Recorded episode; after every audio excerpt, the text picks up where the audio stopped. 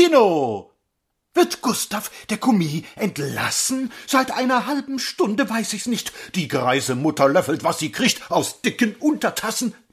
Kommt der Chef mit schüttern Bartkoteletten und einem Mimenmund und urgeschmücktem Bauch. Dumpf buchstabiert das Publikum. Nee, über ihnen aber auch. Da gibt es nichts zu retten. Hier stehen Mutter, Tochter, Hund und Chef und seine Leiche. Nun aber steigt auf einer Geige jählings Himmel an ein Lauf, der seinerseits im Bass begann. Die nächste Nummer Jakob auf der Eiche. Hum Moor, man lacht, wes Auge blieb da trocken, die Hose, denken Sie, zer, zerriss, vergessen ist die Tränenkümmernis und jene toten Glocken. Doch jetzt erblick ich einen Fürsten oben, der weit mit seinem Helmbusch etwas ein, ja, soll dies wirklich Herzog Albrecht sein, und kurz und gut, hier fühl ich mich erhoben.